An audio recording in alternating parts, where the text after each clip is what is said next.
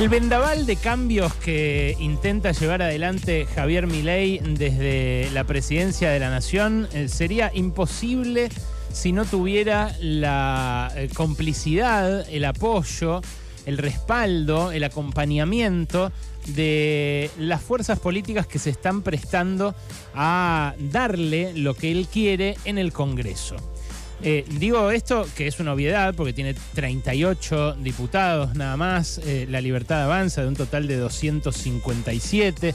Eh, porque no tiene más que eh, una decena de senadores en un recinto donde va a tener todavía más complicada la discusión tanto de esta mega ley como del decreto de necesidad de urgencia, que dicho sea de paso, ayer los senadores peronistas exigieron empezar a discutir cuanto antes en una sesión especial.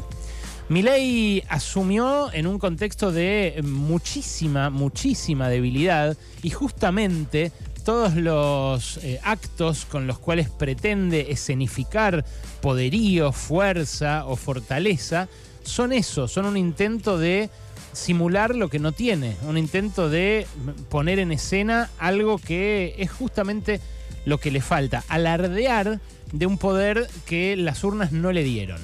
Milei sacó 30% de los votos en la primera vuelta y ganó en la segunda, es cierto, por 11 puntos de diferencia, pero con votos prestados.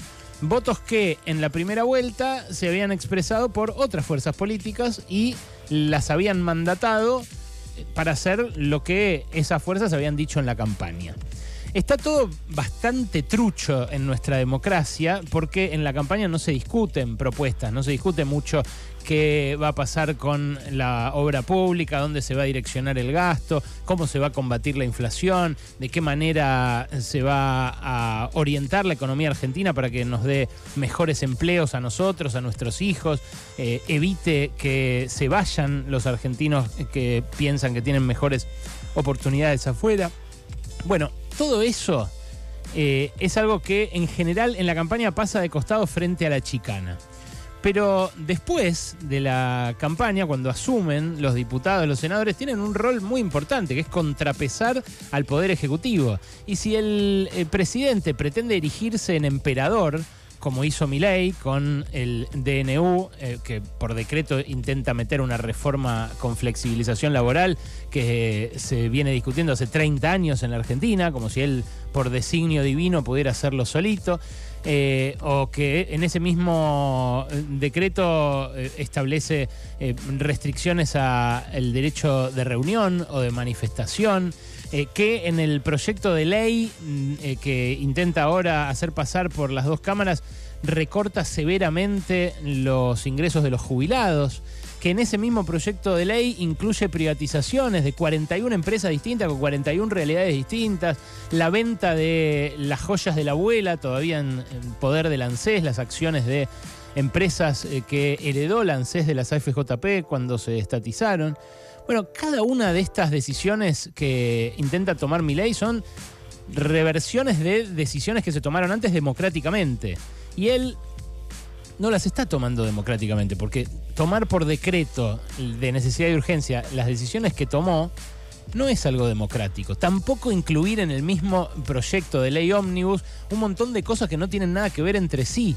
Porque si cada diputado tiene cinco minutos para opinar sobre los 600 artículos que modifican eh, leyes anteriores, no va a poder darse una discusión franca de cara a la sociedad.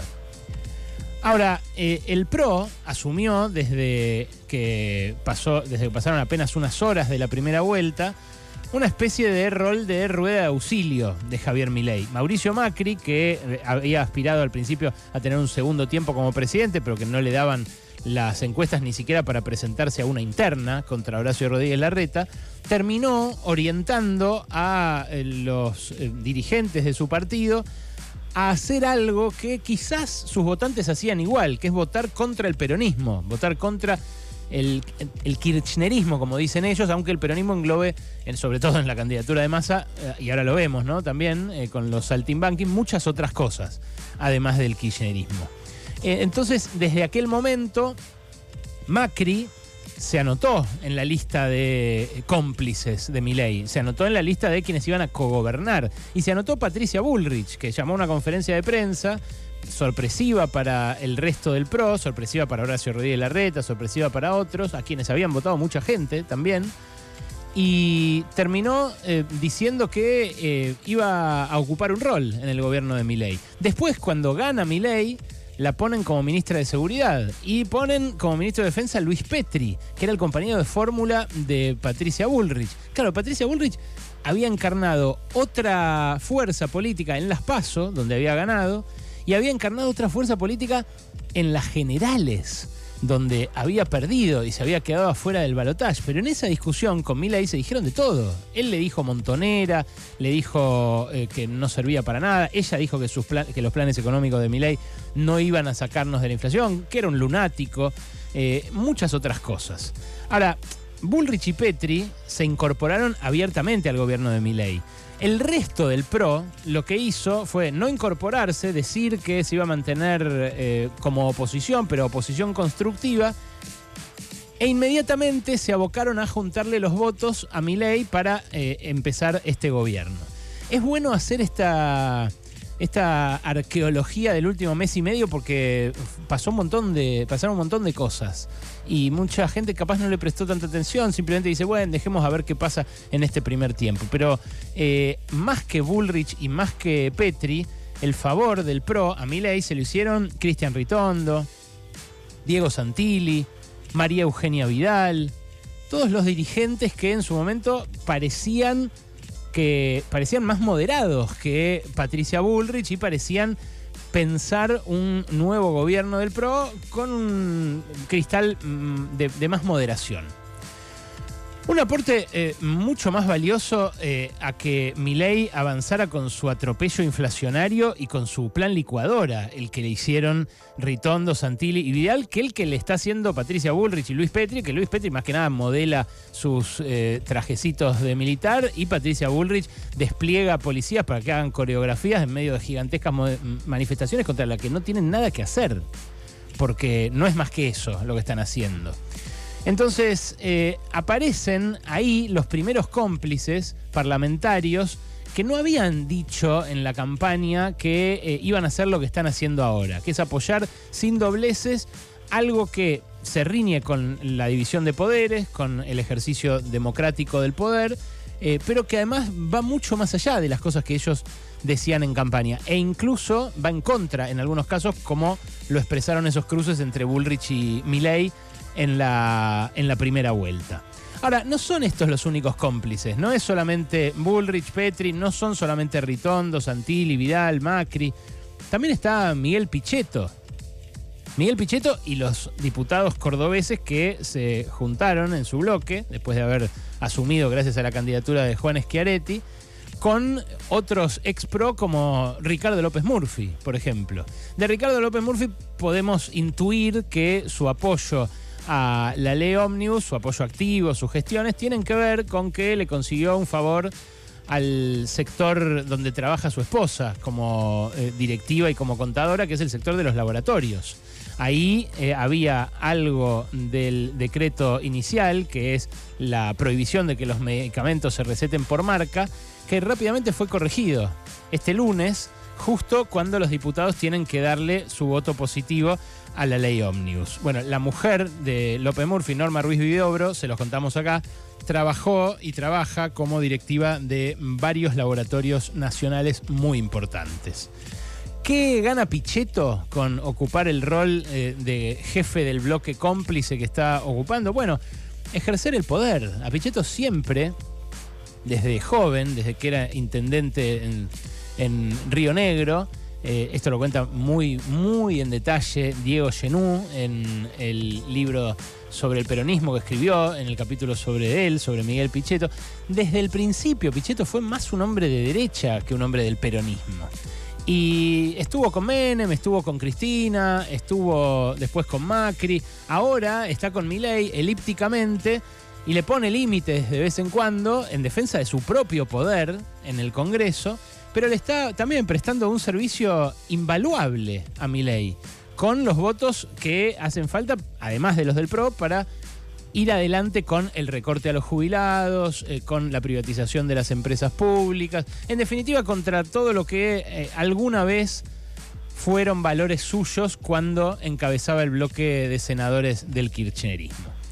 De hecho, hay decisiones que está apoyando ahora que van en contra de las que votó él como senador. Es alucinante ver esa, trayectoria tan sinuosa.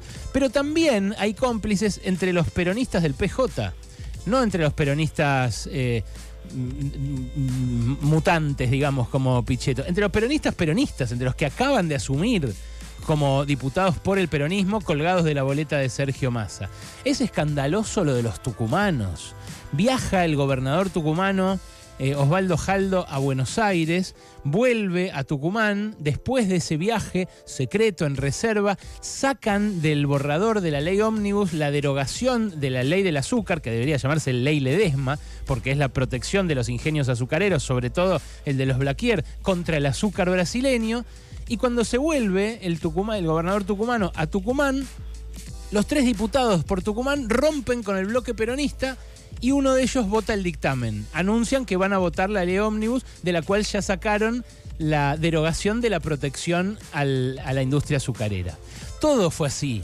No solo los laboratorios, no solo los eh, ingenios azucareros, las prepagas, eh, los, eh, las empresas de biocombustibles que cambiaron el corte del bioetanol, que ahora se los volvieron a cambiar. Es todo un festival de lobby esta discusión de esta ley. Y me podrán decir, ¿sabes qué? Siempre fue así, siempre hubo negociaciones, siempre los gobernadores mandan a sus legisladores a hacer cosas a cambio de beneficios para sus provincias, para sus gobiernos por parte del Estado Nacional. Pero en el caso de los tucumanos quedó tan a la vista, tan a la vista. Además, los tucumanos siempre son los primeros, ¿no? Eh, acuérdense de eh, José Alperovich, acuérdense de Juan Mansur.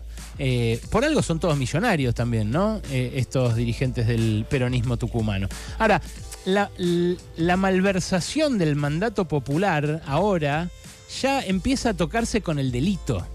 Porque no solamente cambian lealtades, rompen bloques, eh, cambian su identidad política a la hora de votar las leyes fundantes de un plan económico que viene a arrasar con un montón de sectores sociales, sino que encima cambian después de votados dictámenes como el que ayer durante todo el día nadie sabía dónde estaba.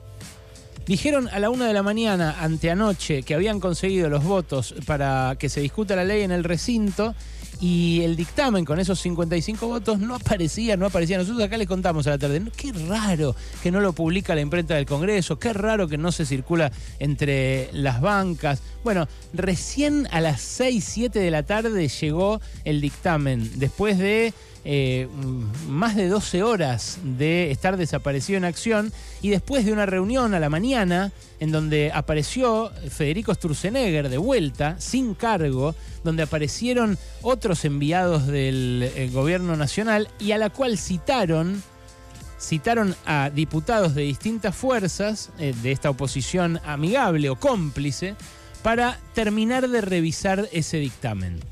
O sea, algo que ya habían votado y que era un documento público, lo cambiaron después. ¿Se entiende? Esto ya desborda la malversación del mandato popular. Ya no es la traición a la democracia a la que estamos acostumbrados. Es un pasito más.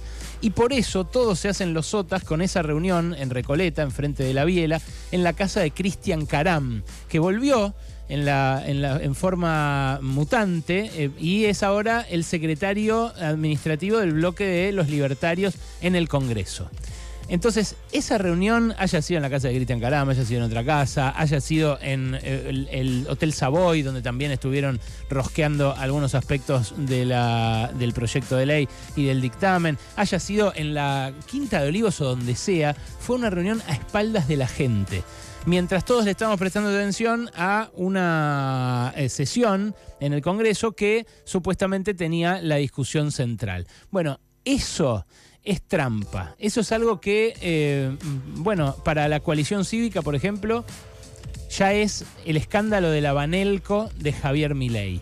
Pero nada de esto, nada de esta trampa habría sido posible si no hubiera las complicidades previas que fuimos enumerando. Porque primero fue Macri, cambiando su candidatura por el apoyo a quien creía que iba a ser mejor su segundo tiempo. Después fue Bullrich con asumir como ministra el tipo que la había puteado. Eh, después eh, fue Petri, después fue Ritondo, después fue Santilli, después fue Vidal, después fue Pichetto, después fueron los cordobeses, después fueron los peronistas tucumanos. Y ahora nos encontramos con esto.